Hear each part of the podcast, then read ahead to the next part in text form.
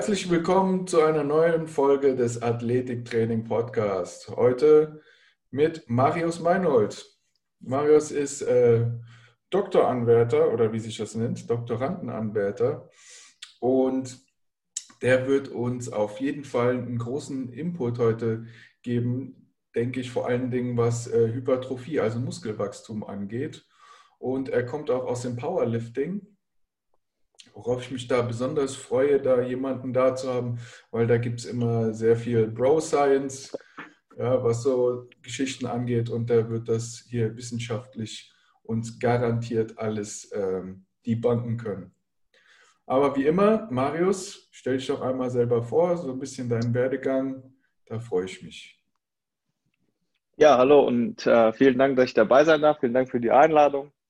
Immer äh, Marius, 28, äh, Doktorand an der Professur für Sportbiologie der TU München seit äh, Ende 2019.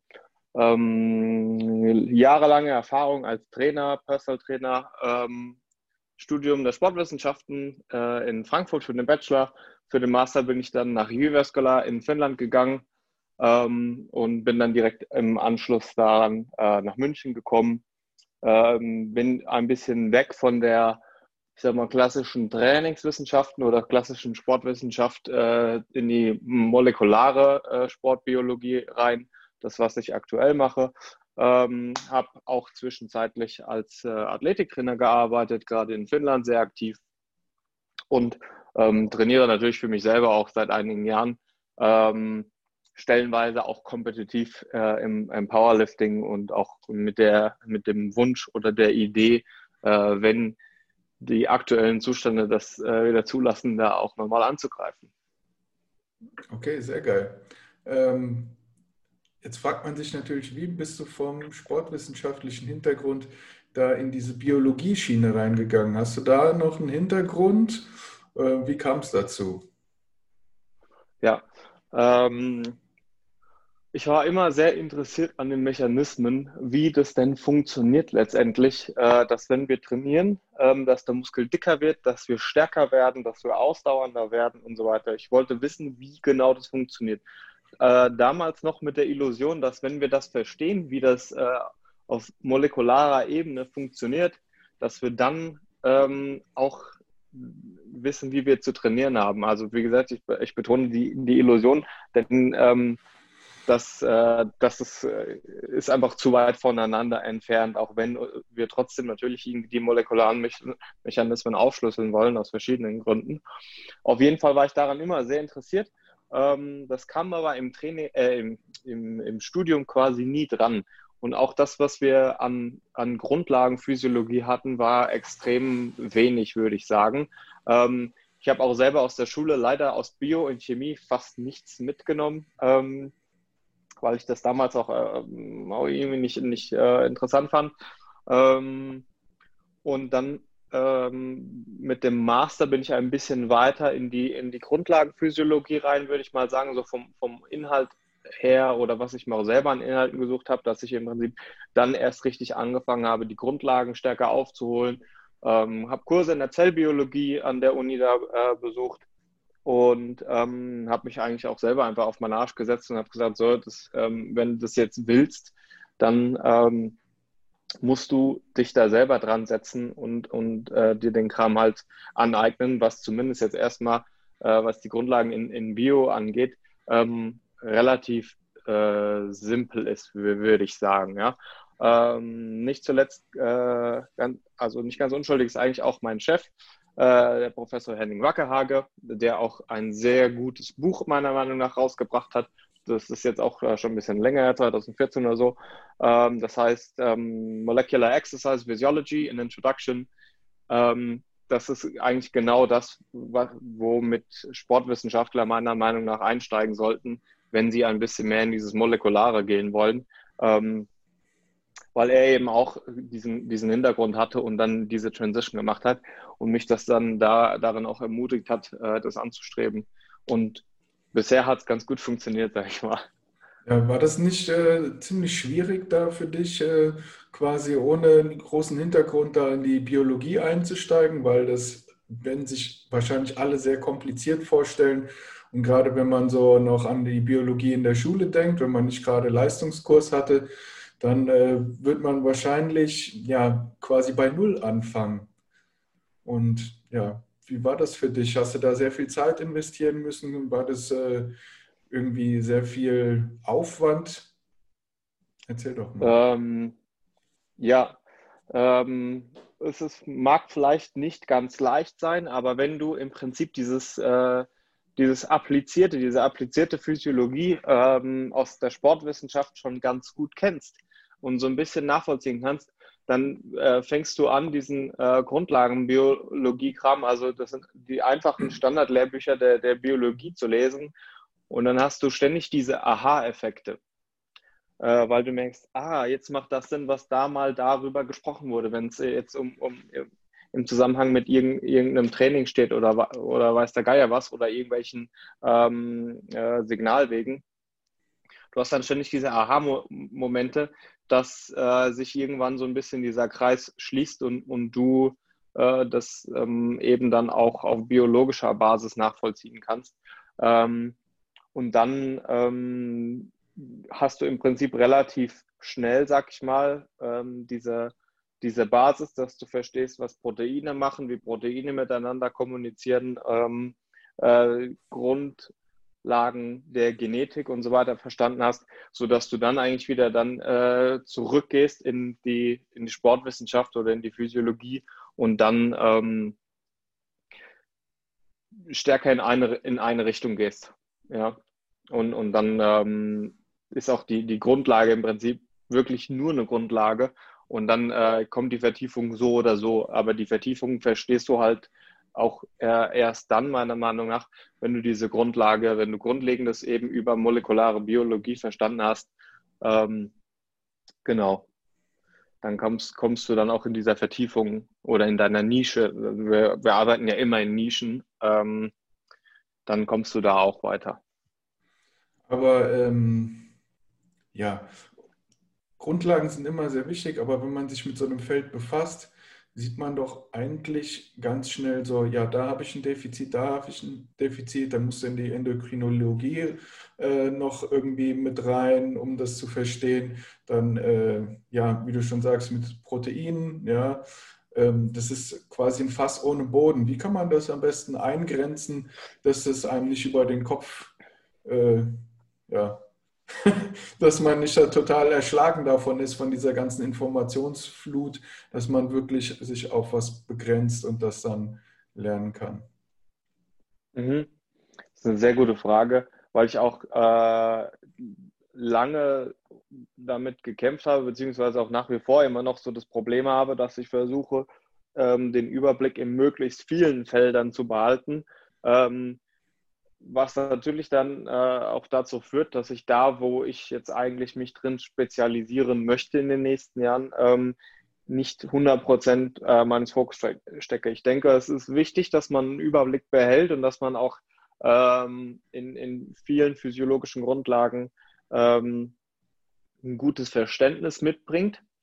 Ähm, aber irgendwann muss der Punkt kommen, wo du, wo du verstehst, ähm, dass du dich nicht weiter vertiefen kannst äh, mit dem Zeitaufwand, ähm, der, der realistisch ist. Äh, zumindest nicht in allen, in allen Fällen gleichzeitig, sondern du musst dann irgendwann muss äh, die Richtung eingeschlagen werden. Aber bevor du zum Spezialist wirst, musst du erstmal ein verdammt guter Generalist werden. Ich denke, mhm. das lässt sich ganz gut so verallgemeinern.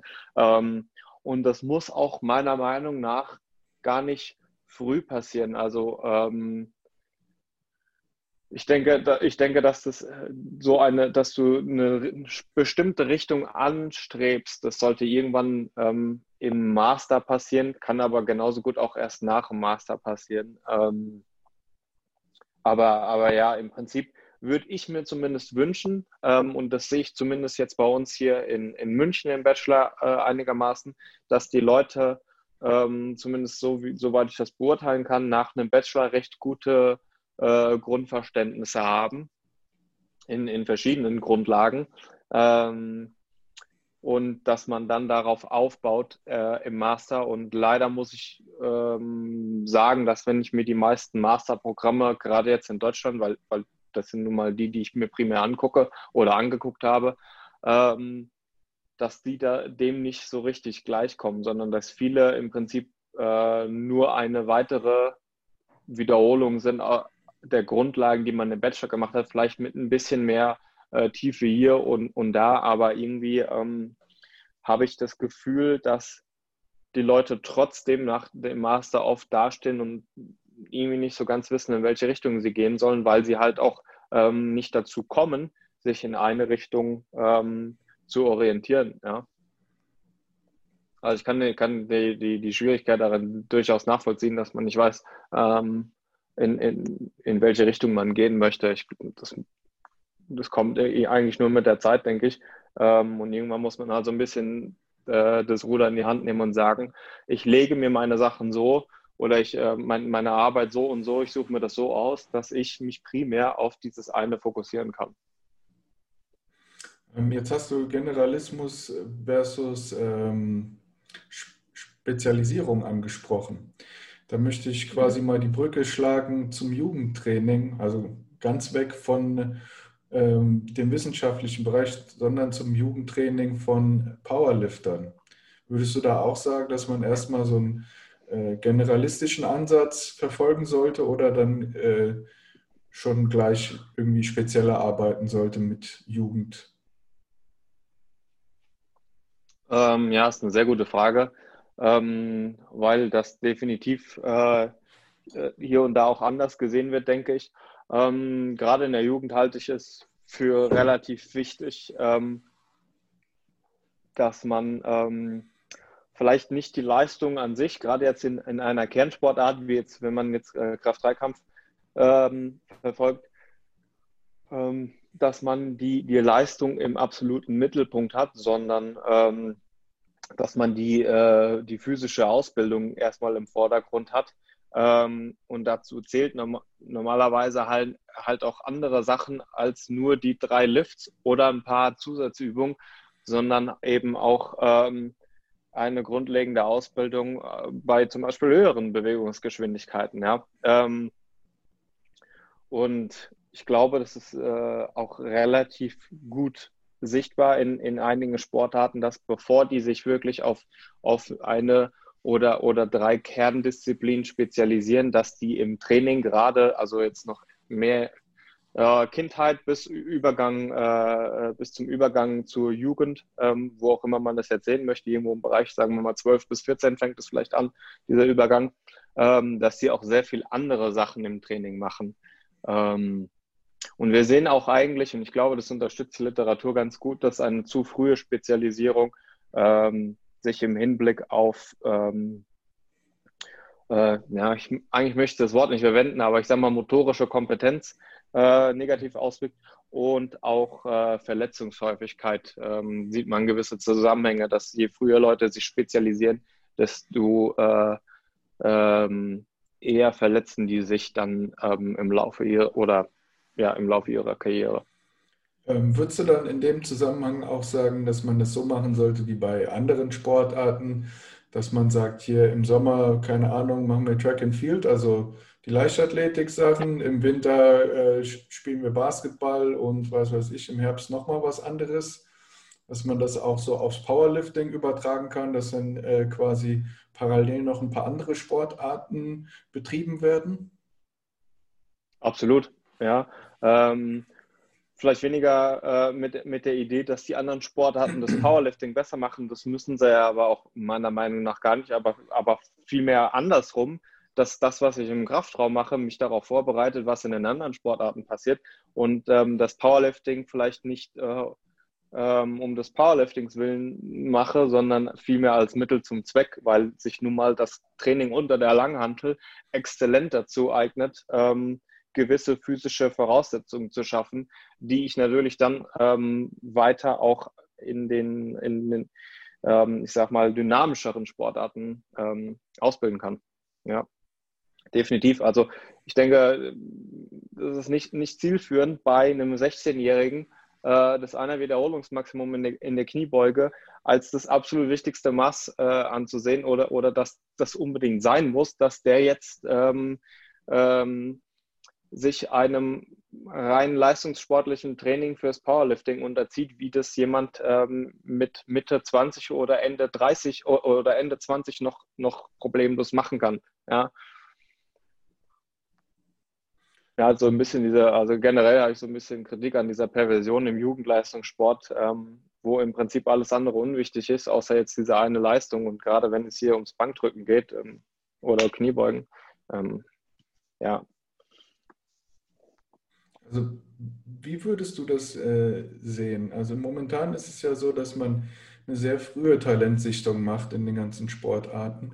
Wärst du dann dafür, dass man quasi, ähm, wie es auch so zum Teil in Amerika läuft, diese ganzen Sportarten parallel betreibt und sich dann erst so äh, nach Abschluss der Pubertät, so 16, 17, 18, dann anfängt zu entscheiden, äh, eine Sportart ja, ambitionierter zu betreiben? Ja, ähm, kann ich mir vorstellen, das Modell. Ähm, hast natürlich immer noch so ein bisschen das Problem auf, aufgrund der, der aktuell laufenden Systeme, dass, ähm, dass es dann in der Regel schon zu spät ist. Gerade wenn wir jetzt uns das Kunstturnen an, anschauen, gerade die Mädels, ähm, die ja ihr, ihr, Leistungspeak extrem früh im Leben erreichen ähm, und auch das Ganze dann nicht so lange machen. Ähm, da ist relativ äh, eindeutig, denke ich, dass ähm, dass man dann da zu lange wartet, wenn man sagt, äh, irgendwann, wenn die 17 oder 18 sind. Ähm, ja, aber, aber äh, Klar, Frauen haben nochmal eine andere äh, Zeitschiene, ja, als Männer, aber ja, ja. trotz alledem, ja. würdest du eher dazu tendieren oder würdest du sagen, nee, so früh, so früh wie möglich quasi aussieben? Ähm, nee. Ähm, ich denke, dass die Grenzen der Talentsichtung, die sind verdammt schnell erreicht. Ähm, gerade bei, bei Jugendlichen, ich weiß nämlich, wie es bei mir in der Jugend war. Ähm, ich habe, ich habe sehr früh angefangen mit Tennis. Das habe ich auch sehr lange gespielt. Ähm, allerdings nie mit, äh, mit der Idee, dass ähm, da meine Leistung zu maximieren. Und Gott sei Dank haben mich meine Eltern auch nie zu irgendwas gedrängt. Äh, ganz im Gegenteil die haben mir eigentlich alles ermöglicht, sodass ich dann auch sehr schnell auch dazu angefangen habe, äh, Feldhockey zu spielen. Ähm, da kam dann noch Handball dazu. Äh, dann ist irgendwann das Hockey weggefallen. Dann habe ich ähm, Tischtennis äh, noch dazu genommen. Ähm, dann ist das Handball irgendwann weggefallen, ein bisschen geboxt und so. Und irgendwann kam dann so ein bisschen ähm, äh, mit 13 oder 14 kam der Wunsch, dann mit meinem Papa mitzugehen äh, ins, ins, Fitnessstudio und dann auch selbstständig ins, ins Fitnessstudio zu gehen. Also ich, aus eigener Erfahrung ähm, weiß ich, wie, wie schnell sich deine Meinung zu, zu einer bestimmten Sportart ändern kann und, und oder du auf eine andere überwechseln willst. Und ich finde, dass man das, ähm, dass man diese Option äh, denjenigen auch offen äh, lassen sollte. Ja, und das ist, das ist eben genau das, was ich meine, äh, wo die Talentsichtung an ihre Grenzen stößt.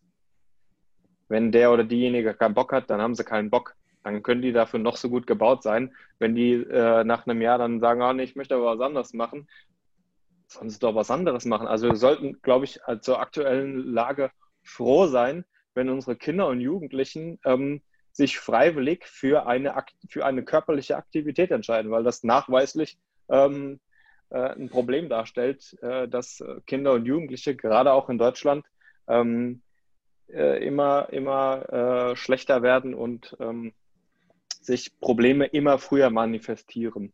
Mhm. Ja. Ja. Und schauen wir mal, was, was wir noch so zur ähm, Powerlifting sagen können. Ja. Gibt es ja bestimmt einige Cues noch, die man so ansprechen kann. Ähm, einer davon, was ich auch immer sehe, was nicht richtig gemacht wird, ist die Atmung. Vielleicht kannst du das mal kurz erklären, wie, wie so eine richtige Pressatmung aussehen sollte. Ja, ähm, generell sollte man vielleicht dazu sagen, ähm, Pressatmung, das, das mache ich im Prinzip dann, wenn ich ähm, beispielsweise jetzt in der Kniebeuge stehe, äh, ich gehe runter und ich möchte aus der tiefsten Hockposition wieder aufstehen. Ja, auch wenn das äh, gerne im Kraft-3-Kampf nicht wahnsinnig tief ist. Ähm, ich sage jetzt mal generell die tiefe Kniebeuge, ja. Mhm. Ähm, dann ähm, komme ich zu dem Punkt, dass ich einen intraabdominalen Druck aufbauen muss, ähm, um unter der Handel stabil zu bleiben und auch gleichzeitig äh, die Aufrechterhaltung äh, der Wirbelsäule unterstützen möchte. Ähm, und dafür halte ich die Luft im, im Bauchraum beziehungsweise in, in der Lunge und ähm, atme nicht aus, so wie man das vielleicht hier aus ähm, einem Fitnessratgeber von Fit for Fun liest, äh, dass man während der Exzentrik einatmet und während der Konzentrik ausatmet. Das ist nämlich genau das, was wir nicht machen wollen. Wenn das jemand propagiert, dann muss ich fragen, ob der jemals äh, mal mit einem ernstzunehmenden Gewicht unter einer Handel gestanden hat. Und ähm, dann kann man ja auch gerne denjenigen dazu auffordern, mal tief in die Kniebeuge zu gehen und dann mal richtig schön stoßartig die Luft auszuatmen. Können wir ja mal sehen, was dann mit der Technik passiert. Ja? Also die, die Presseatmung ist im Prinzip ein, ein essentieller Teil der Technik ähm, und ein Unterlassen der Pressatmung oder, oder zumindest äh, ein, ein forciertes Ausatmen ähm, wird zwangsläufig das Verletzungsrisiko erhöhen. Nun, was man nicht, ähm, ich denke, das ist das, worauf du hinaus willst, ist die, die ähm, so dieses technische Verständnis, wie halte ich denn die Luft? Und die Luft, die ist in der Regel nicht hier in den Backen, dass mir, da, äh, dass mir das äh, aus dem Mund platzt, sondern ich schließe im Prinzip äh, weiter hinten die Glottes im Hals, dass ich im Prinzip wie als wollte ich äh, versuchen, stoßatmig aus, stoßatmig auszuatmen, oh Gott, ähm, aber mal versuche dabei den Mund offen zu lassen. Im Prinzip dieses Geräusch mache. Und dann schließe ich das automatisch und dann werde ich auch schon direkt merken, wie sich die Spannung im Bauch erhöht und der Druck äh, da unten so steigt, dass äh, ich eben die nötige Stabilität auch unter der Handel bekomme. Dazu jetzt Folgendes. Ähm, mit dieser Atmung ist es da möglich, quasi diesen Druck aufzubauen, auch ohne einen Gewichthebergürtel, oder ist das ausschließlich mit dem Gewichthebergürtel möglich? Das geht auch ohne den. Ähm, was die meisten aus der Praxis berichten, ist, dass wenn du den Gürtel verwendest, dass das ähm, vielen deutlich leichter fällt zu spüren, oh, das klingt, klingt wieder so, so, schwammig, aber zu spüren, wohin man denn atmen soll und wo man den Druck aufbauen soll. Ja, ähm, da, das ist im Prinzip eine, eine, eine Frage des Cueings. Ähm, die einen sagen dir, versuch mal so einzuatmen, dass du den Druck ähm, so an den Seiten im Lendenwirbelbereich aufbaust. Ähm, oder du nimmst halt den Gürtel zur Hilfe. Ja, also es geht natürlich auch ohne. Ähm, das sehen wir ganz klar da, wo ähm, primär ohne Gürtel äh, gearbeitet wird, nämlich im olympischen Gewichtheben. Ähm, und da sehen wir relativ äh, eindrucksvoll, wie gut das funktioniert, ähm, den, den Druck oder den intraabdominalen Druck aufrechtzuerhalten ohne einen Gürtel. Mir wurde mal äh, berichtet, dass quasi die Technik auch anders ist. Das heißt, wenn ich einen Gürtel habe, versuche ich quasi aktiv, also zumindest wurde es mir so erklärt, aktiv versucht mit dem Bauch, mit der Bauchwand gegen den Gürtel zu pressen, ja, um den Druck aufzubauen. Und ohne den Gürtel fällt das Ganze natürlich weg und ich halte quasi eher die Luft innen, ja, also ohne den Bauch rauszudrücken. Eher rein. Ja, ja. Ja, ja, das stimmt. Das, das passiert quasi zwangsläufig, dass man äh, die, die Technik, also sobald du im Prinzip irgendwas änderst, egal an welcher Bewegung, äh, jede kleinste Veränderung, und in dem Fall ist es eine sehr große, weil ich eben diesen, äh, diese, ähm, einmal die mechanische Kompression durch den Gürtel habe, diesen taktilen Reiz habe, dann habe ich zwangsläufig eine Änderung der Technik. Ja. Ähm, ob das jetzt dadurch ähm, schlechter oder besser wird, das ähm, wage ich nicht zu beurteilen. Ganz klar muss man sagen, der Gürtel schützt nicht davor, ähm, im Rücken einzurunden oder äh, den, den Druck rauszulassen oder ähm, äh, irgendwie unsauber zu heben oder, oder dass es auch zwangsläufig, zwangsläufig die Technik der ganzen Kniebeuge oder so besser macht. Ja. Ja, also ähm, da habe ich schon ganz lustige Übungen auch schon von Powerliftern gesehen, die dann so ja, Bierdosen sich auf den Bauch gelegt haben und die dann stoßartig dann in die Luft katapultiert haben, um zu demonstrieren, mhm. wie gut sie da quasi gegen diesen, ja, so einen Druck aufbauen können. Ja. ja. Das ist natürlich eine schöne Zirkusnummer, aber ich weiß nicht, ob inwieweit das äh, quasi dann den Lift besser macht. Ich glaube, eher, dass es äh, so ist, dass es halt zwei verschiedene Techniken sind und dass das deshalb ähm, sehr typabhängig ist, was einem da besser liegt.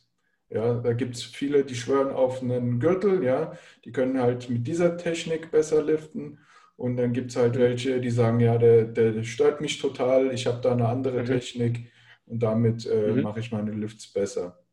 Ja, ja, absolut. Also gerade diese Individualität, die, die sehen wir jetzt ähm, bei der Kniebeuge weniger, würde ich sagen. Da ist es relativ ein, eindeutig, zumindest im Kraftdreikampf, dass äh, eigentlich äh, durch die Bank alle wohl behaupten würden, äh, mit dem Gürtel wird es irgendwie leichter oder es fühlt sich besser an.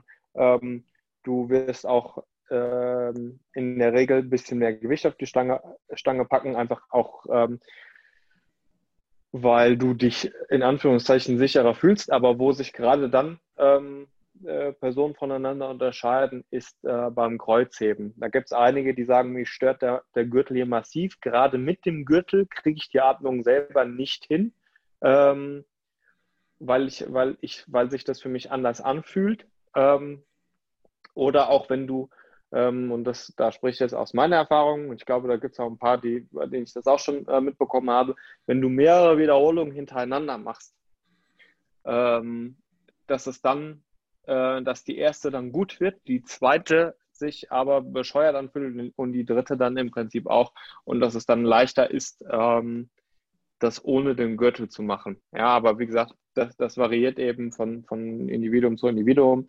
Ähm, ich glaube, das ist so eine Frage des, ähm, des Coachings auch, ähm, wie man damit umgeht.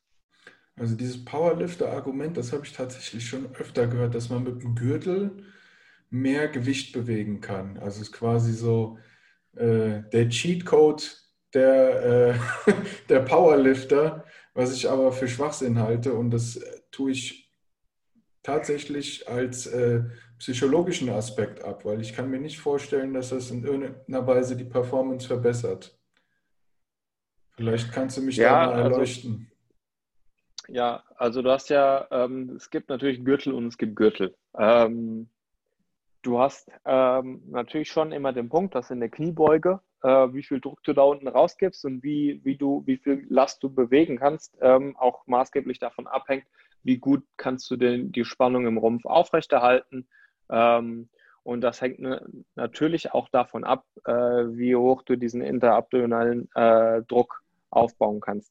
Und gerade wenn du dann so einen Powerlifting-Gürtel hast, der vorne rum auch sehr breit ist, hast du viel ähm, viel Kompression durch, durch den Gürtel und, und kannst in der Regel dadurch auch einen höheren Druck aufrechterhalten, äh, weswegen du ähm, ähm, auch dann höhere Lasten bewegen kannst. Ja. Aber natürlich, das, äh, das Psychische, das lässt sich überhaupt nicht wegdiskutieren.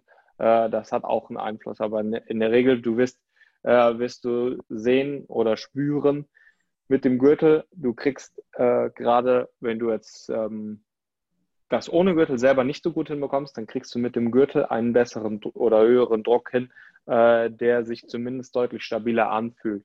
Und ähm, wenn sich das stabiler anfühlt, dann ähm, ist dein Organismus auch eher dazu gewillt, die Beine auch maximal arbeiten zu lassen. Denn klar ist, wenn da oben alles labbelig ist und der, und der Rücken dazu droht aufzugeben in der Spannung oder, oder generell der Rumpf, ähm, dann werden die Beine auch nicht maximal aktivieren, weil der Körper ist nicht im Selbstzerstörungsmodus in der Richtig. Regel. Ja. Der Körper schützt ja. immer auch einen vor Verletzungen. Wenn der Körper quasi mhm. da äh, denkt, dass du dieses, diese Last nicht bewältigen kannst, dann gibt der Körper auch weniger Output. Aber die Frage, die sich mir eher stellt, ist, kann ich ohne Gürtel nicht diesen äh, Druck aufbauen. Also ist der, dieser Druck äh, quasi abhängig von dem Gürtel oder geht das nicht auch ohne?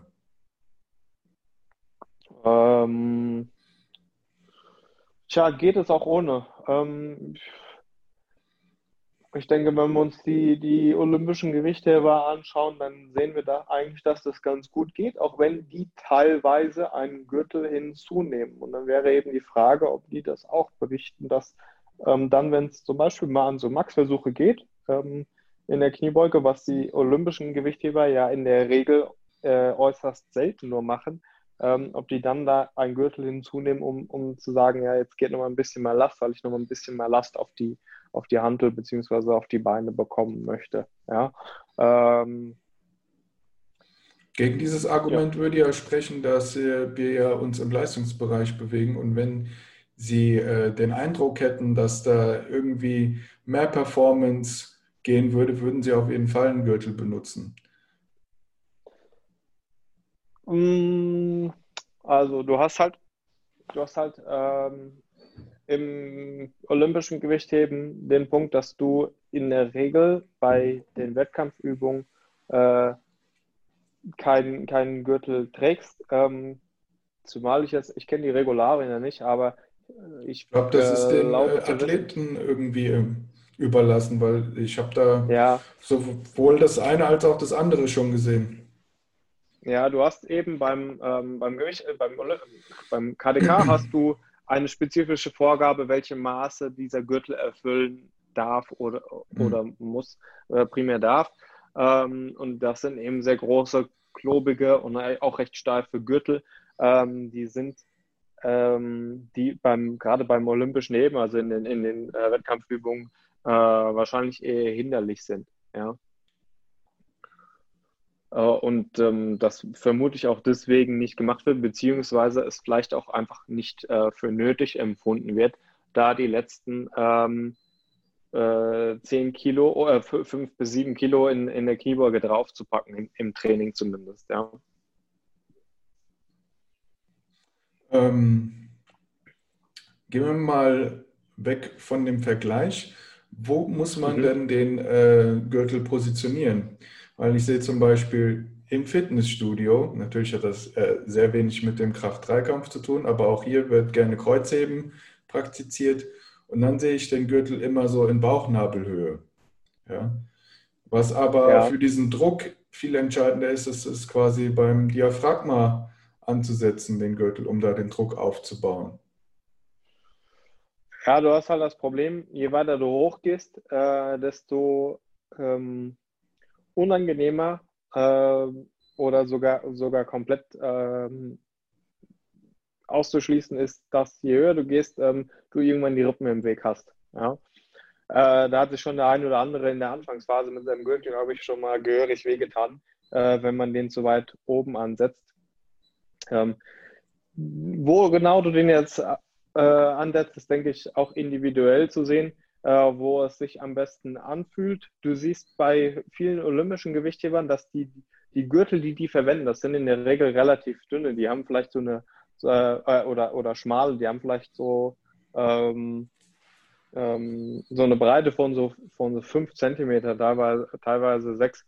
Und der im äh, KDK verwendet wird, ich glaube, das sind lass mich nicht lügen, 13,5 cm, die der maximal haben kann. Also der deckt so oder so schon einen deutlich größeren Bereich ab. Das heißt, so wahnsinnig viel variieren kannst du eben nicht, weil du auch, wie gesagt, wenn du zu weit runter gehst, ähm, dann hast du das Problem, dass du in der tiefen Kniebeuge, du hast dann irgendwann die Oberschenkel ähm, im Weg, dass du im Prinzip auf dem Gürtel aufliegst. Ähm, zu weit oben ist eben dann auch wieder das Problem, dass die Rippen im Weg sind. Also so viel Spielraum hast du dann da eigentlich gar nicht. Zumindest, wenn das so ein richtiger Gürtel ist, äh, wie man den im KDK verwendet. Ja. Alle, alle anderen Spielereien, die man dann so im, im Fitnessstudio sieht, mit vorne, vorne dünn und hinten ähm, breit, das ist sowieso nicht ernst zu nehmen. Also das hat, das macht dann auch nicht das, was es soll eigentlich. Ja. Das ist mehr so ein modisches Accessoire, würde ich sagen. Dass die Taille für den Moment ein bisschen schmaler wirken. Ja, genau, genau. Und dann kann man hier so ein bisschen die Brust noch aufblasen und so. Genau. Das ist natürlich alles gleich viel besser aus, ja.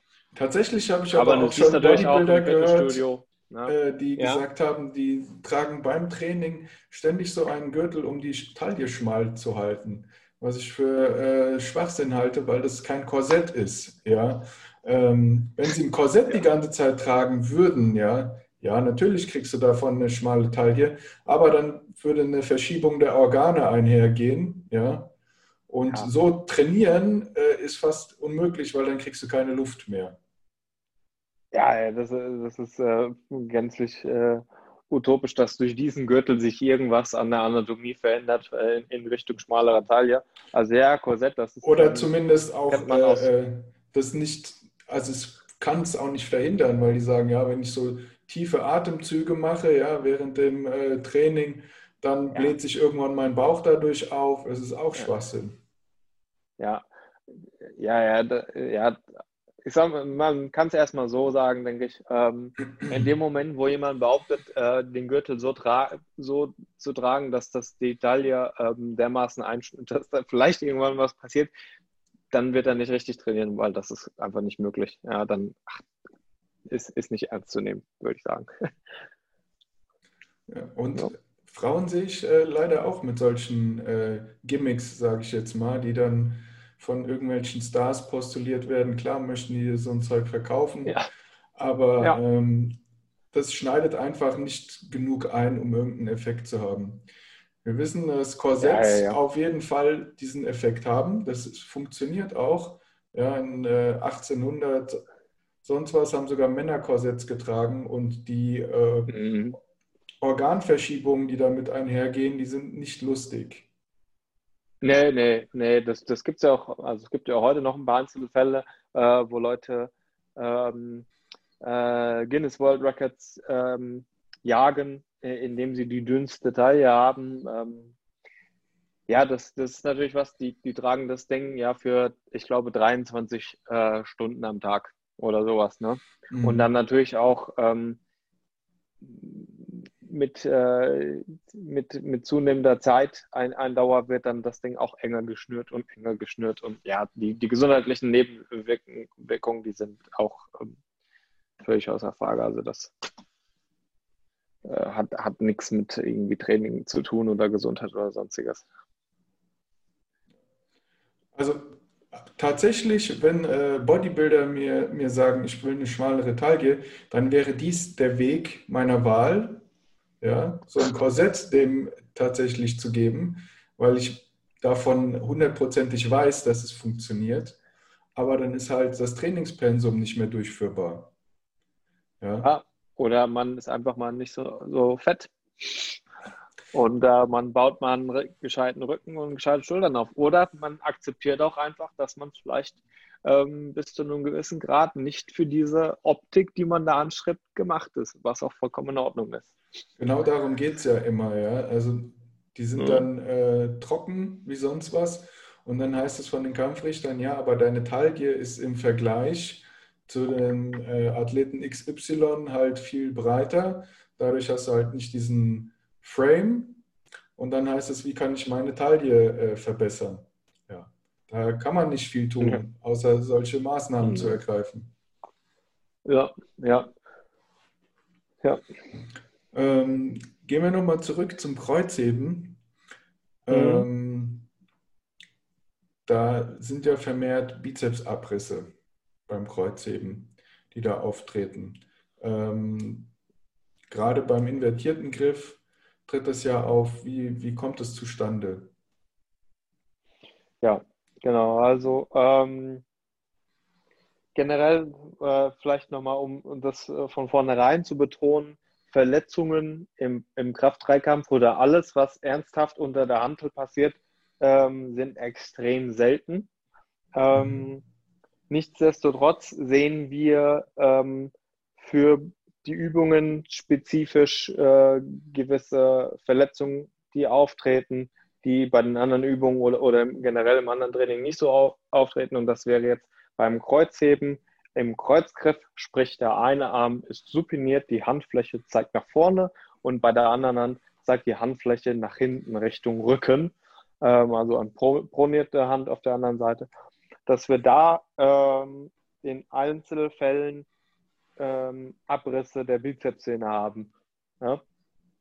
Und ähm, das kommt daher, ähm, dass wir, also es, natürlich ist es multifaktoriell, wie eigentlich jede Verletzung. Einerseits müssen wir sehen, dass die, dass die Bizepssehne entweder auf bestimmte Belastungen nicht vorbereitet ist, beziehungsweise über Wochen, Monate hinweg abgeschwächt sein kann. Ähm, und ich dann ähm, generell schon mal wen weniger äh, Stabilität in, in der Struktur habe.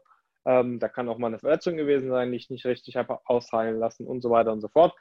Ähm, aber was dann grundlegend der Mechanismus ist, ist, dass äh, die Leute im Kreuzheben ähm, und das sind in der Regel halt so ein Einser-Max-Versuche, anfangen, den Arm, den Ellenbogen leicht zu beugen und in dem Moment auf der Bizepssehne äh, der Bizeps quasi mit so aktiviert wird, als wollte er die Hand heben. Das kann er natürlich nicht, weil das passiert in der Regel bei Handellasten zwischen 2 und 400 Kilo, sage ich mal. Ähm, klar hebt es der Bizeps nicht, aber wenn man den Arm dann entsprechend beugt, ähm, und das ist im Prinzip ein, ein ein Technikfehler, dass ich den Arm beuge in dem Moment und der Bizeps wird zwangsläufig maximal äh, aktiviert. Und dann reißt so ein Ding halt gerne mal ab. Ja? Also im Prinzip ist es, es muss nicht passieren. Wie gesagt, ähm, das sind, das ist jetzt nicht so ähm, flächendeckend, dass alle, die einen Kreuzgriff machen, ähm, äh, den Bizepsriss haben in ihrer Karriere. Es ist nach wie vor immer noch ein, ein Technikfehler, äh, der häufig damit in Verbindung gebracht wird, dass Leute in der Startposition sich nicht erst festmachen, sondern im Prinzip aus einer leicht ähm, schon, schon leicht äh, angewinkelten Position massiv an der Stange reißen und sich dann äh, daraus auch keine, also dann keine Streckung mehr im Arm äh, passiert und ähm, dann versucht wird, das Gewicht hoch zu wuchten. Und was damit auch oft einhergeht, ist, dass ähm, dass ähm, das Gewicht der Stange ähm, vom Mittelfuß sich wegentfernt. Ja? Und dann ähm, geht das erst richtig los, ähm, dass ich den Ellenbogen einsetze, ohne dass ich das in dem Moment richtig wahrnehme. Das siehst du ja auch dann bei den Leuten. Ähm, das macht dann äh, Klatsch. Manche heben das Gewicht noch fertig hoch und dann gucken sie ihren Arm an und dann ist da so ein komisches Mäuschen, was dann da an, an der Schulter hängt. Ne? Erklär doch noch mal kurz. Wird erst äh, klar, was sich, da gerade passiert ist.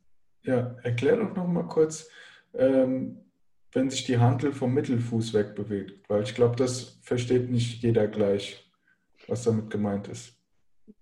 Genau. Du hast, ähm, du hast beim Kreuzheben äh, oder generell, wenn du Gewicht heben willst, ähm, hast du natürlich gewisse Hebel, ähm, die darüber zustande kommen, wie dein ähm, wie dein äh, Gelenk im Verhältnis ähm, zum, ähm, zum Massenschwerpunkt steht. Ähm, beim Kreuzheben ist es in der Regel, also generell wollen wir das, ähm, das äh, den Massenschwerpunkt der Hantel so nah wie möglich, wenn wir das im Lot betrachten, so nah wie möglich am Körperschwerpunkt haben. Äh, je weiter weg sich da, das davon bewegt, desto äh, größer wird eben dieser Hebel, der zusätzlich aufgebracht werden muss. Ähm, und ein äh, oder der eine der häufigsten Technikfehler im Prinzip im Kreuzheben ist, dass Leute ähm, schon aus der Startposition, die Startposition schon nicht richtig stimmt, dass die Hantel im Prinzip zu weit vorne steht und nicht über dem Mittelfuß. Ähm, mhm. Und dann, wenn sie mit, äh, wenn sie dann runter sich beugen, mit den Schienbeinen die Stange noch weiter vorschieben und die dann dadurch immer weiter weg äh, kommt ähm, vom, vom Körperschwerpunkt. Ähm, und ja, dann wird das Ganze sehr schwer bis äh, unmachbar. Ja, und das ist eigentlich so der, eine der häufigsten Technikfehler, die man da so sieht. Ähm, auch verantwortlich dafür ist, äh, wenn ich im Oberkörper nicht die richtige Spannung habe, ähm, die, die Hantel am Körper zu halten, also nah am Körper zu halten. Ja. In dem Zusammenhang habe ich äh, Folgendes gehört. Ähm, da gab es ja vor nicht allzu langer Zeit so ein paar äh, Weltrekordversuche von äh, den bekannten ähm, Strongman. ja, hier mhm. vom, vom Tor, vom Hafttor. Und der mhm. hat die Hantel zu sich gerollt und dann ist er erst ja. in den Lift reingegangen. Ist ja beim Powerlifting verboten. Ähm, wie viel äh, leichter macht es denn so ein Lift, die Hantel quasi in Bewegung zu setzen, bevor man den Lift macht? Äh, wie viel das, das leichter macht, das kann also ich jetzt, nicht. Ich wollte jetzt keine Prozentzahl äh, ja. haben, aber ähm, ist, das, ist das wirklich nennenswert, was da leichter das Ganze macht? Ähm, Weil im Prinzip muss man ja immer noch quasi vom Nullpunkt die Handel hochheben. Oder ist das nicht so? Ja, ja, das stimmt schon. Ähm, aber also klar, sie würden das nicht machen, wenn es sich nicht mehr, merklich ähm, auf, auf die Last auswirkt. Ähm, dadurch, dass du die Stange anrollst, ähm, bekommt ihr natürlich so einen gewissen Momentum, äh, so einen gewissen Momentum, sprich einen Impuls in diese Richtung zu schwingen, weil einmal in Bewegung gebracht, die, diese schwere Hantel, dann geht die tendenziell in diese, in diese Richtung ähm, und neigt dann zumindest eher mal dazu, ähm, am Körper zu bleiben, beziehungsweise du kannst sie in die andere Richtung, in die problematische Richtung, sprich weg vom Körper, ähm, weniger leicht äh, auslenken, indem, indem sie schon einen gewissen Impuls in deine, deine Richtung bringt, wenn du sie anrollst. Ja? Und dann kannst du dich da halt auch entsprechend äh, so gegenlehnen, äh, so wie das man da häufig sieht, dass man auch das Körper, Körpergewicht bzw. das Gerüst richtig nutzt, weswegen dann auch dann am Ende eben da Lasten äh, bei 500 oder auch irgendwann mal jenseits der 500 Kilo liegen. Ja? Mhm. Genau, also die, die, die hat im Prinzip schon dieses ein gewisses Momentum, näher am Körper zu bleiben und es ist schwerer, äh, sie ähm, durch einen Technikfehler wieder in die andere Richtung auszulenken. Ja. Ja, sehr gut. Also über die, die Technik ist das Ganze leichter, dass dann halt quasi die Handel von sich aus schon näher beim Schwerpunkt ist, wenn ich das richtig verstanden genau. habe. Mhm. Ja, ja. So, so ist zumindest meine Analyse. Also ich mache mach das logischerweise selber nicht ähm, und bin auch jetzt eher wenig in diesen Gefilden unterwegs, aber das, das ist, wäre jetzt mal eine biomechanische Analyse dessen. Okay. Ähm, wie ist es denn mit der Hüfte? Also da sieht man gerne mal zwei verschiedene äh, Techniken. Ähm, ich möchte mhm. dir ganz kurz mal sagen, welche zwei das sind und du sagst mir dann, ob mhm. äh, beide in Ordnung sind oder ob da eine totaler Käse ist. Äh, einmal ist es die, wo man quasi aus dem Kreuzheben wie so eine Kniebeuge macht. Man geht sehr tief, ja, lehnt sich nach hinten und hebt das Ganze hoch. Die andere äh, wäre quasi, dass die Hüfte sehr weit oben bleibt und eher der Oberkörper äh, nach vorne gelehnt ist und man aus dieser Position den Lift macht. Mhm. Du das? Genau, also das erste, was du beschrieben hast, das, das äh, wird, würde ich sagen, in, in Powerlifting-Kreisen definitiv als Technikfehler ähm, an, angesehen. Ähm, das, das Starten aus einer tiefen Position führt in der Regel auch dazu, dass man die, äh, die, die Schienbeine weiter vorschiebt und dann auch tendenziell die Hantel weiter weg äh, bewegt vom Körperschwerpunkt, ähm, zumal dann noch irgendwann die Knie im Weg sind. Ähm, und auch dadurch, dass ich dann diesen, diesen großen äh, Range in der Hüfte gehen muss, äh, der, die Kopplung zu, zum Oberkörper ähm, äh, gerne mal verloren wird. Also es macht im Prinzip die Technik wieder komplizierter, weil ich wieder mehrere Sachen aufeinander abgleichen muss, wann ich wie den Oberkörper ähm, äh, festmache. Ähm, und das geht so ein bisschen mehr in die Richtung von den Zügen, die wir im olympischen Gewichtheben sehen, die ja schon aus einer sehr tiefen Position starten mit einer stärkeren Oberkörperaufrichtung. Die machen ja in der Regel kein, kein Kreuzheben ähm, mit, mit dieser starken Vorneigung, dass die, äh, dass die Schultern da vor, vor der Hantel stehen und einer relativ ähm, und bereits relativ äh, stark gestreckten Beinen starten, ähm, weil es denen logischerweise eben auch um was anderes geht, nämlich dass die ähm, aus einer tieferen Knieflexion ähm, das, das Gewicht in die äh, Vertikale bewegen. Genau, und äh, die richtige oder die wohl ähm, stärker vertretene Technik im Kraftdreikampf wäre dann eben bereits aus ähm, einem fixen Hüftwinkel zu starten, ohne nochmal vorher runterzugehen, ähm, äh, genau, dass man sich direkt in die richtige äh, Position begibt, aus der man dann nur noch rein konzentrisch arbeitet. Ja, ähm, wäre das quasi, also ich meine sogar, dass ich das im Sumo-Squat sogar öfter mal gesehen habe, dass man aus so einer tiefen Position startet. Äh, ja, äh, Sumo ist Grund, genau. Es gibt natürlich im Kraftdreikampf die zwei äh, Techniken. Das konventionelle Heben äh, mit engem Beinstand und das Sumo-Heben, mhm. sprich Beine, Beine sind gespreizt, ähm, mit ein paar Variationen, wie weit man da jetzt die Beine spreizt und so weiter und so fort. Und dass ähm, man die, die, die Hüfte im Prinzip dann so einsetzt, dass man die so weit runterlässt, dass man ein, ein gewisses Widerlager ähm, erstellt und ähm, das Körpergewicht eben auch entsprechend nutzt, dass man, ähm, dass man sich nach hinten äh, reinlehnen kann bis zu einem gewissen Grad, um, um dann versucht, äh, die Hüfte zu strecken und dann bleibt dadurch auch automatisch die Hantel enger am, am Körperschwerpunkt. Ja, aber da. Ja, also da wird das, das etwas stärker, das, stärker forciert teilweise. Mhm. Also ich hätte jetzt äh, für meine Verhältnisse, ich komme ja nicht aus dem Kraft-3-Kampf, hätte ich jetzt gesagt, dass die Techniken äh, darüber variieren, einfach, wo die Stärken des Athleten sind. Ja, habe ich eher die Kraft im, äh, im Gesäß, Rückenbereich, dass ich mich dann stärker nach vorne lehne.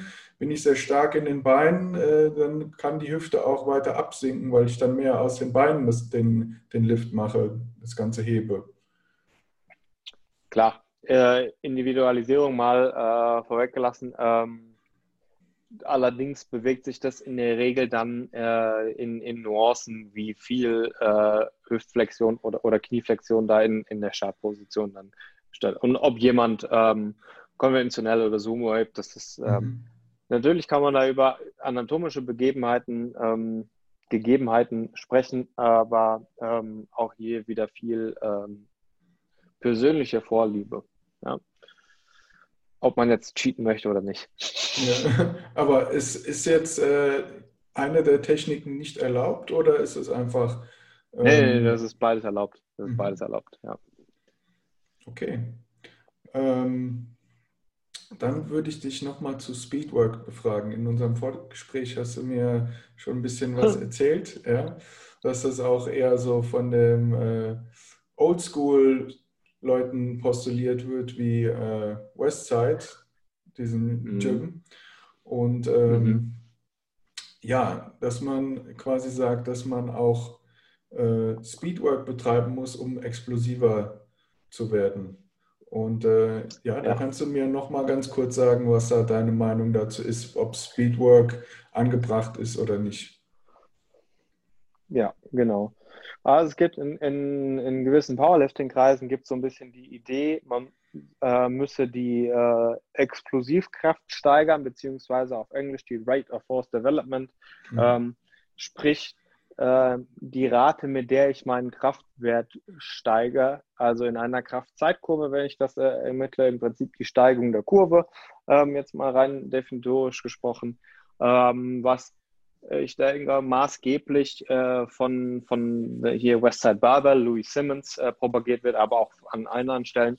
Und ähm, äh, da Louis Simmons ja auch viele seiner Sachen von anderen ähm, oder auf, auf, auf Theorien anderer vorheriger, äh, vorherig dagewesener Coaches ähm, basiert, ähm, wird Louis Simmons nicht der Erste gewesen sein. Ja? Äh, dann bei Westside Babel, äh, weiß nicht, ob da eben auch die Rede von Speedwork ist oder zumindest von Dynamic Effort. Ähm, und genau, das sieht im Prinzip dann so aus, häufig in der Praxis, dass äh, äh mittlere Handellasten irgendwo im Bereich vielleicht 50, 60 Prozent des einer Wiederholungsmaximum oder niedriger ähm, tendenz, nicht, nicht tendenziell, sondern intendiert äh, explosiv bewegt werden. Sprich, äh, ich gehe langsam runter in die oder kontrolliert in die tiefe Kniebeuge und dann mit maximalem Intent. Und da das in der Regel mit niedrigeren äh, Handlasten geschieht, bewegt sich die Stange natürlich auch ein bisschen schneller. So, ähm, genau. das das sieht nicht jeder so, dass das ähm, für den Powerlifter sinnvoll ist oder notwendig ist. Jetzt mal erstmal rein äh, phänomenologisch gesprochen. der, die Explosivkraft spielt für die Maximalkraftleistung in dem Fall, äh, wie, es der, wie es der Powerlifter braucht, äh, eigentlich erstmal keine Rolle. Denn äh, die Explosivkraft wird dann entscheidend, ähm, wenn ich ein kurzes Zeitfenster zur Kraftübertragung oder zur Kraftgeneration äh, offen habe, was im, im, im, KDK, im Powerlifting nicht der Fall ist. Ich habe so viel Zeit, wie ich brauche für den 1er Max-Versuch. Ähm, sprich, ähm, die Maximalkraft, der maximale Kraftwert ist entscheidend, ähm, um im Prinzip die Gewichtskraft äh, des, des, äh, der Hantel zu überkommen. Gewichtskraft heißt hier die Masse ähm, mal, mal die, die Gravitation. Ja, das ist die Kraft, die ich überkommen muss, damit sich die Stange gegen die äh, Erdanziehungskraft nach oben bewegt. Das ist die Kraft, die ich aufbringen muss. Ähm, deswegen, selbst wenn da, da wird dann immer von F gleich MA gesprochen oder Power ist gleich äh, Force times mhm. Velocity. Mhm. Ähm, man müsste ja an der Velocity-Schraube äh, arbeiten, damit die Power bzw. die Force weg ähm, höher wird. Äh, das ist nicht so richtig schlüssig. Ähm, denn klar ist, je schneller ich etwas mache, höhere Bewegungsgeschwindigkeit oder die, und dementsprechend auch die Beschleunigung höher ist, desto geringer wird der Kraftwert, den ich generieren kann. Ähm, weswegen natürlich auch ähm, du nur leichte Lasten schnell bewegen kannst, in Anführungszeichen schnell, weil das, was da gerne mit äh, un, unter schnell ähm, deklariert wird, das hat mit schnell sein überhaupt nichts zu tun. Ja, also die Winkelgeschwindigkeiten, die bei wirklich schnellen Bewegungen auftreten, ähm, die sind sehr, sehr, sehr, sehr weit davon entfernt, was irgendwo unter einer Handel bei 50, 60, 70 Prozent vom 1er Max passiert. Also mit schnell hat das sowieso erstmal nichts zu tun. Zumal Schnelligkeit auch als ähm, ähm, äh, konditionelle Fähigkeit ähm, nicht betrachtet werden kann. Das ist das eine, ja. Die, die Schnellkraft, äh, die, die Explosivkraft hat in dem Fall, wo ich kein vorgegebenes Zeitfenster habe, ähm, wie, ein, wie zwei oder 300 Millisekunden, hat die Explosivkraft ähm, dann äh, eigentlich keine Relevanz mehr. Äh, rein physiologisch gesprochen würde ich doch ähm, auch fragen, was ich meinem zentralen Nervensystem da in dem Moment beibringe. Und das sind nun mal zwei unterschiedliche Dinge. Ähm, wenn ich eine Maximalkraftleistung äh, vollbringe, sprich, ähm, ich habe einen, einen mehr oder weniger rampenförmigen Krafteinstieg, ähm, dann schalten sich die äh, Motorneurone so zu, wie ich sie brauche in dem Moment. Ja, der, der Kraftaufwand wird höher, ich schalte mehr dazu. Wenn ich jetzt das ähm, äh, meine Intention nach explosiv mache, sprich, man spricht in der Wissenschaft von sogenannten ballistischen Kontraktionen, dann sehe ich, dass ähm, äh, kurzzeitig alle oder sehr viele Motor, motorische Einheiten aktiv werden, rekrutiert werden mit extrem hohen Innovationsfrequenzen, sprich wie stark diese Motoneurone feuern die, äh, und die, äh, die Muskelfasern darüber anfeuern. Ähm, und danach gehen die auch sofort wieder raus. Weswegen man auch teilweise dann diskutiert, ähm, also da, da, kommt dann gerne der, der Begriff Synchronität ähm, mit, äh, mit äh, einem gewissen Stellenwert, ähm, was so erstmal rein forschungsmethodologisch recht äh, kritisch anzusehen ist, wie man das denn erheben würde. Äh, andererseits sehen wir aber auch ähm, in der Neurophysiologie, dass eher diskutiert wird, dass für eine Maximalkraftleistung dieses synchrone Verhalten ähm, genau nicht gewollt ist. Mhm. Ähm, was meinst du genau mit der Synchronität? Dass halt alle größeren Muskelgruppen gleichzeitig arbeiten und äh, synergistisch arbeiten oder was ist damit gemeint? Ähm, mit Synchronität ist gemeint, wie viele motorische Einheiten gleichzeitig mhm. aktiv sind. Ja, ist so eine abstrakte Vorstellung, die in der Trainingswissenschaft oder in der Neurophysiologie gerne benannt wird, allerdings ähm, äh, eigentlich nicht so richtig sinnig ist, denn es ist relativ uninteressant, ob die jetzt zum gleichen Zeitpunkt aktiv werden, äh, alle motorischen Einheiten, sei das jetzt große und kleine, denn ähm, der Zeitpunkt, an dem sie ähm, einen nennenswerten Kraftwert generieren, ist ein unterschiedlicher in Abhängigkeit von der Größe ähm, und auch wie schnell sie wieder ähm, im Kraftwert abfallen bzw. refraktär werden, ist, ist unterschiedlich. Deswegen, es wird, diese, es wird vielleicht dieses Zeitfenster geben, wo die ähm, gleichzeitig aktiv sind. Ähm, äh, das lässt sich aber im Prinzip so, schie so schieben und ziehen, wie man das gerne braucht. Was ich vielmehr sagen möchte, ist, dass wenn ich eben genau dieses Speedwork mache oder irgendwas, ähm, wo ich mit maximalem In Intent äh, mit hohem, hoher Rate of Force Development mache, ähm, dass ich mal, mir neurophysiologisch was anderes beibringe, als das, was ich in einer Maximalkraftleistung, sprich der Wettkampfleistung hinterher wohl brauche. Ja. Und ich dementsprechend sagen muss, ähm, das wird auf die Wettkampfleistung höchstwahrscheinlich keinen Einfluss haben. Also würde ich das eher abtun unter vertaner Trainingszeit. Warum sprechen trotzdem einige äh, drüber ähm, positiv oder warum findet das dann Anwendung oder warum sagen einige, das, ist, das muss sein? Also abgesehen davon, dass das falsch aufgenommen wird oder falsch begriffen wird, was da, was da passiert. Ähm, selbst wenn die praktische Erfahrung jetzt sagt, die Leute werden stärker, dann würde ich doch eher fragen, werden die stärker, weil eventuell was an, an dem Kraftanstieg passiert, wo man jetzt nachweislich sagen muss, diese Lasten sind nicht äh, ideal dafür geeignet, ähm, ab, abgesehen davon. Oder ist es, weil die einfach ähm, weniger schwere Sachen machen, sondern einfach auch ein paar leichte Sachen, die sie nicht so doll ermüden. Mhm, dass man quasi ja. eine Deload-Phase eingebaut hat und sie Speedwork nennt. Ja, genau. Oh, ja, ohne dass man das intendiert hat, aber dass man im Prinzip die Leute dann, äh, dass man einen Block einbaut oder innerhalb eines Blocks Einheiten einbaut, die nicht ähm, so massiv ermüdend sind und deswegen die Leute besser und frischer und stärker rauskommen am Ende. Ja? Also im ja, Sinne vielleicht von, sei es ein Tapering oder Deload oder wie auch immer, ja. Ja. Vielleicht liegt es eher daran und das ist so bei einigen Inter Interventionen, denke ich, eher der Fall, ähm, dass man doch vielleicht mal fragen sollte, ähm, ist das jetzt gerade, weil die das machen oder ist es, weil die das machen, dass sie andere Sachen nicht mehr machen, dass sie danach besser werden? Hm. Ja, äh, wichtige Unterscheidung. Ja, so schnell vergeht die Zeit. Leider ist die Folge schon vorbei. Wir haben jetzt einiges über Powerlifting gelernt und ich denke, du hast auch einige praktische Tipps mitnehmen können. Im nächsten Teil des Ganzen wirst du einiges Theoretisches erlernen. Und wenn dich die Theorie äh, von Krafttraining interessiert, dann unbedingt einschalten und nicht verpassen. Also in diesem Sinne, bis bald, mach's gut.